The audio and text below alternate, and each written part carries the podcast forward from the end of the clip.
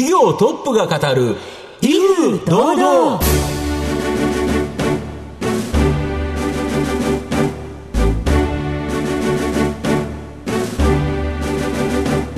毎度相場の福の神こと藤本信之です。アシスタントの飯村美希です。この番組は巷で話題の気になる企業トップをお招きして番組の指揮者的役割である財産ネット企業調査部長藤本信之さんが独特のタクトさばきでゲストの人となりを楽しく奏でて紹介していく企業情報番組です。今週もよろしくお願いいたします。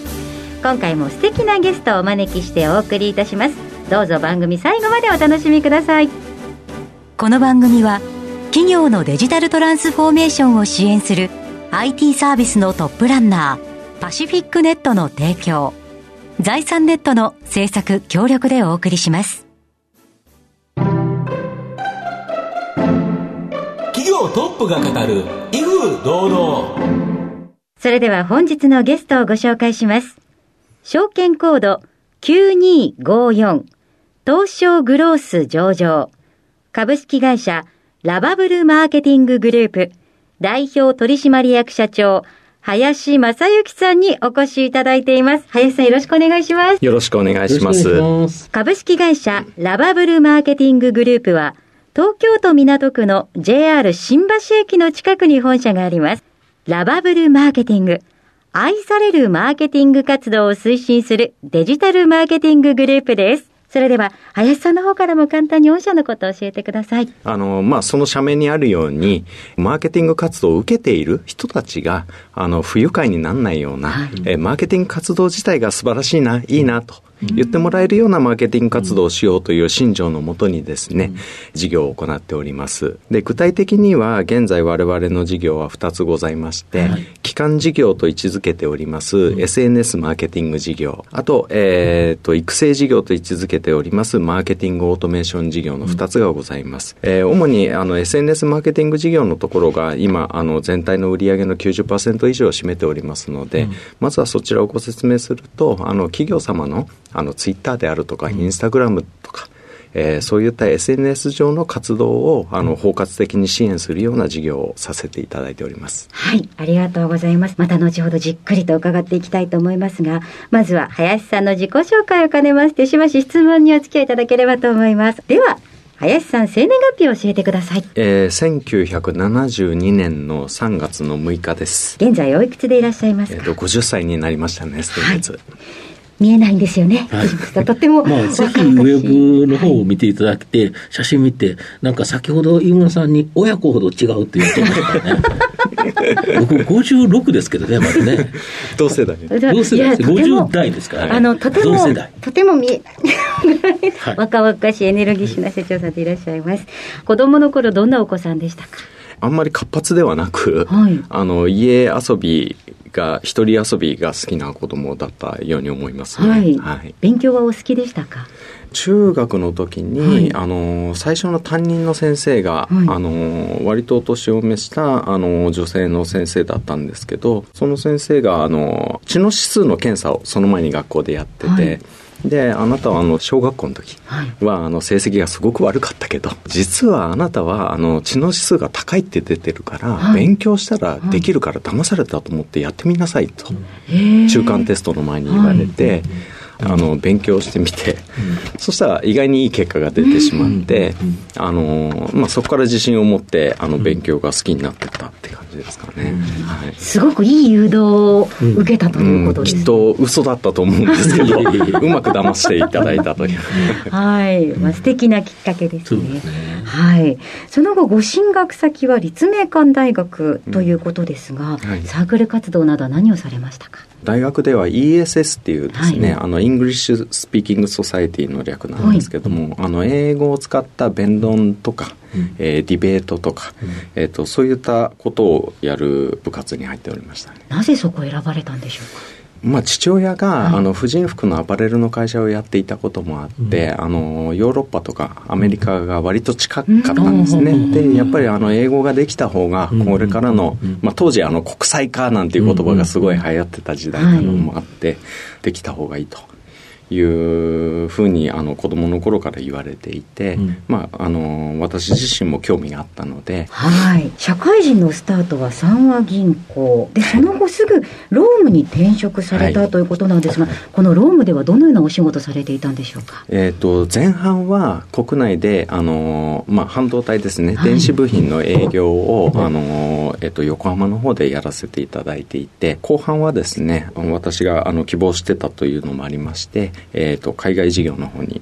行って、えーと、フランスとデンマークの営業所の立ち上げメンバーとして活動させていただいてました、はい、海外で2度の立ち上げのご経験があるんですね。うんご苦労たくさんあったんじゃないでしょうか。そうですね。あの、まあ、英語は、あの、部活でやっていたので喋れたんですけど、まあ、フランスの、しかも割と田舎の方だったので、まあ、あの生活するのに英語誰も伝わらないという状況で、ね、ビジネスは英語でなんとかなビジネスは英語なんですけど、うん。はい、もう日常生活が全てあのフランス語になってしまうので、うん、基礎知識もなかったもんですから、あの一生懸命勉強しましたね。そうですよね。はい、その後日本に帰ってきて、ご自身で事業を始められるわけですか？はい、そうですね。あのまず最初はですね、あのまあ、海外にいる間に、うん、えっ、ー、と、企業熱みたいなのが自分の中で上がってきて、はい、えー、日本に帰って起業しようと。やはりあの同世代が、あの当時ですね、インターネットベンチャーを立ち上げて非常に活躍している方がいっぱいいらっしゃってそういう刺激も受けましたしやはり海外事業でゼロからこう何かをやるっていうことをあの経験する中でその面白さを知ってしまったっていうことであの日本に返してくれと言って日本に帰ってからしばらくこうある程度義理を果たしてから退職させていただいたって感じですね。はい、はい、それが現在のこの事業になるわけですえっと、その間に、はい、あの知人のベンチャーにちょっと取締役として入ってた時代はあるんですけどそれを1年経て、えっと、今の会社の前身になる会社の創業に至りました。はい。ありがとうございます。さて林さんの人となり皆さんにはどのように伝わりましたでしょうか？後半では林さんが率います株式会社ラバブルマーケティンググループについてじっくりと伺ってまいります企業トップが語る威風堂々。では後半です。藤本さんのタクトがどう冴え渡るのか、ゲストの林さんとの共演をお楽しみください。御社にはメイン事業として SNS マーケティング事業、はい、あと育成事業としてマーケティングオートメーション事業あるということなんですけど、はい。はい、SNS マーケティング、先ほど少しお説明いただいたんですけど、もう少し概要を説明いただいていいですか？具体的に申し上げますと、えっ、ー、と、大きく分けると3つの事業に分かれておりまして、はい、えー、1つ目が、うん、えー、運営支援といういうことで、はい。うん、もうお客様のツイッターとか、インスタグラムのアカウントをもうすべてお預かりして、日々のコンテンツの制作から発信、あとはユーザーとのコミュニケーション、分析、え今後の方針の策定等々を、あのお手伝いさせていただくといった事業になります。丸ごと受けるっていう感じですよね。はい、そうですね。もういわゆる中の人と言われることを、あの我々があの全部やると。で状況を報告する、はい、ということですね。そうですね。でもう一つが、あのー、まあ、その我々がそれをやってるからこそ、まあ、ニーズを、あのー、感じて開発を始めたんですけど、はい、あの SNS のアカウントの運用を効率よく、うん、えー、リスク低くやれるように、うん、えーと、SARS 型のプロダクトを開発、うん、提供しております。はい。えーと、こちらはですね、あのお客様のあの担当者様がご自身でこう運営はすると。でも、非常に実はあの煩雑な作業が必要になってくるんですよね。はい、そうですよね。時間設定したり、場所設定したり、なんだかんだってことですよね、はい、で、やはり会社としてコンテンツを発信するとなると、上長との承認とか、うん、そういうことも出てきますので、やはりツールがないとですね、エクセルに打ち込んで、メールで送ってとかっていうことで、バージョンがどんどん増えていってとか、非常に大変であったりとか、パソコンで作業してると、どうしてもスマホでどう見えるかっていうのを忘れがちなんですけど、見え方全然違うんですよね。っていうことを確認しなきゃいけないとか、非常に煩雑なんですけど、うん、それらすべての作業が複数のプラットフォームにまたがって、われわれのツール上で行うことができるというようなあのツールを提供させていただいております。で、もう一つ最後に三つ目があの教育ですね。あのツールでいくらあの業務が効率化してもですね、やはりどういうコンテンツを出すとユーザーにどう反応されるかとかですね、あのノウハウっていうところは非常に重要になってきます。で、あのの当社はですね、うん、SNS マーケティングにおいて、うん、えー、日本の老舗と自認しておりますので、うん、あの2008年からこれまで、えー、ずっと蓄積したノウハウをもとにですね、教育プログラムを作ってそれを外部に提供というのをやらせていただいております。でオートメーション事業、はい、あのマーケティングオートメーション事業、こちら育成事業ということなんですけど、はい、これはどういう事業になるんですか？あこちらはですねあの先ほどご紹介した SNS マーケティング事業が主に B2C の企業様のご支援が多いのに対してですね、うん、えー、こちらマーケティングオートメーション事業は B2B のお客様が多い事業になっております、うん、B2B であってもですね、うん、昔のようなこう営業活動によって、うん、リードを獲得して、うん、えー、お客にしていくと。っていうイメージですよね。そういう時代ではなくなってきて、特にあのコロナ禍もあってですね、あのいかにオンライン上で顧客を獲得して、えー、育成していくかということが非常に重要になってきます。そういったツール、あの海外でですね、例えば Salesforce さんとか、ハブスポットさんとかが非常にあのマーケティングオートメーションツールと言われるものを提供されてるんですけども、こちらも導入するだけではなかなかうまくいかないと。で、あの、導入したはいいけどうまくいかないよという、あの、企業さんが非常に多くてですね、そちらのあの運用のご支援を、あの、導入と運用のご支援というところを、あの、メインに、あの、事業を展開しております。あと、御社の場合、人手をかけて作業を行うような事業と、人手がかからずシステムでサービスを提供する事業、はい、この2つがありますよね。そうですね。はい。今まで企業のその消費者とのコミュニケーションって、まあ、広告っていうのが多かったかな、はい、で、どこにどんな広告出すか、うん、ここが重要だったんですけど、うん、今後は広告だけでなくて、IT を活用したチャットとか、うん、SNS とかコミュニケーション、これが重要となると、やっぱ運用が非常に重要。そうすると、やっぱ御社の活躍も広がるんですか？あの広告の必要性はなくならないと思うんですけども、うんうん、やはり広告というのはどちらかというと、メインのコンテンツが他にあって、うん、その横に置かれて見てもらうっていう形が多いかなと思います。うん。うん、一方でですね、あの SNS などはもう直接あの消費者や顧客とつながっていくって形になりますので、あのまあ、発信する情報がコンテンツそのものにならなきゃいけないという違いがあります。そこにあの、まあ、力を入れてやってきているのが弊社ですので、うん、えーと、非常に、えーと、現状はですね、うん、我々にとっては追い風になってるかなと思いますね、はい、あと2008年にスタートされた時は、うん、これはツイッターがやっぱり一番大きかったんですか？えっ、と、まだ大きい小さいを述べる段階にはないっていう状況でした、日本では。そうですよね、はい、今やはりメタバースと言われて、さまざ、まなコミュニケーション、うん、今まではそのテキストであったり、えー、ちょっとした動画であったり、これがメタバースになると、またちょっと違ってきますよね。そうですね。こんなのが出てくると、どんどんコミュニケーションって重要だから、御社の場合、そういうのはどういうふうに対応してるんですか？そうですね、あのまずあの、その過去のお話をさせていただくと、うん、あの2008年にわれわれ SNS マーケティング事業を始めたんですけど、うん、2008年が今話に出たツイッターとか、うん、あとフェイスブックが、えーと、日本語のインターフェースを初めて備えた時あそうなんですか。だもう日本で圧倒的にユーザー数が少なくて、えー、割比較的新しいもの好きのこの広告業界でも、あのよく理解している方がほとんどいないっていう状況だったんですよね。うん、でそういう段階からこうアメリカでの状況とか、うん、えー、先行事例を研究して、うん、えー、SNS マーケティング事業を立ち上げたのが弊社なんですけども、これはあの続けていくしかないなと思っていて、あの先ほどおっしゃったようなメタバースであるとかっていうのも、やはりあのコミュニケーションプラットフォームになりうる、えー、非常に大きなポテンシャルを持っていると思います。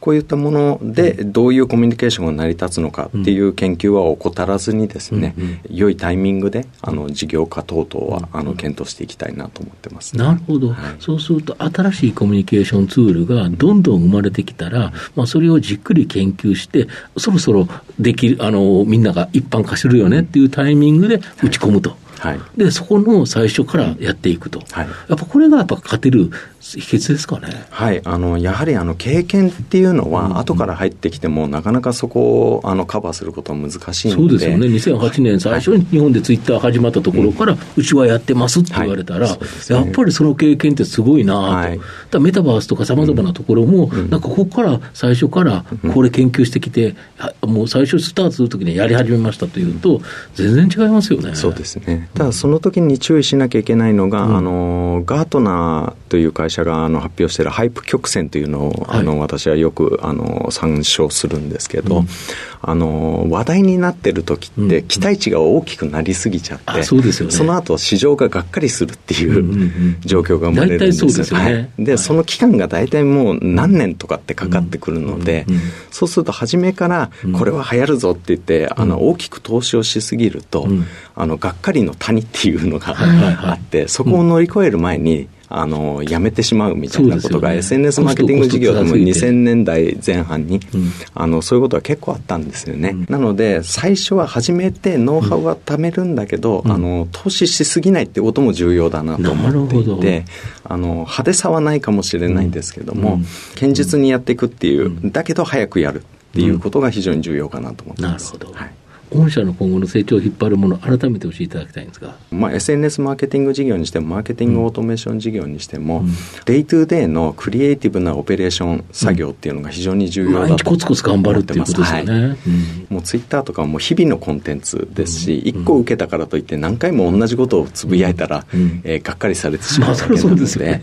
えーと、非常にそのオペレーションサイドでクリエイティブな能力を持った、あの組織をいかに作るかっていうのが非常に重要になります。ここやはりあの2008年からずっと集中してやってきたのが弊社ですので、そこの部分があの非常にあの我々の成長を引っ張ってくれるんじゃないかなと思ってます、ね、では藤本さん最後の質問をお願いします。はい社長。あなたの心に残る四字熟語を教えていただきたいんですが。不屈不当という四字熟語をあの挙げさせていただきたいなと思います、はい、はい、なぜ選ばれましたか？それほどあの私自身あの才能のある人間ではないと思っていて、いやなんとかここまで来れた上場もしてここまで来れたっていうのは結局あの、まあ、今風に言うとレジリエンスみたいな話で、あのまあ、しんどい時もあっても諦めないでやり続けるっていうことが、結局のとこ重要だなと思ってまして、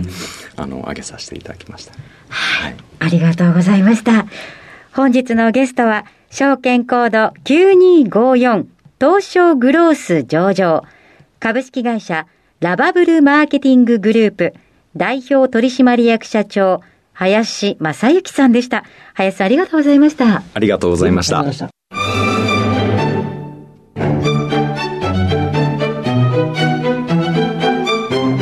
企業トップが語る威風堂々。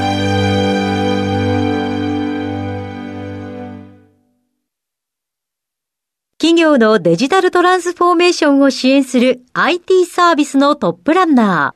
ー、東証スタンダード、証券コード3021パシフィックネットは、パソコンの調達、設定、運用管理からクラウドサービスの導入まで、企業のデジタルトランスフォーメーションをサブスクリプションで支援する信頼のパートナーです。取引実績1万社を超える IT サービス企業、東証スタンダード、証券コード3021パシフィックネットにご注目ください。お送りしてきました企業トップが語る威風堂々そろそろお別れのお時間です。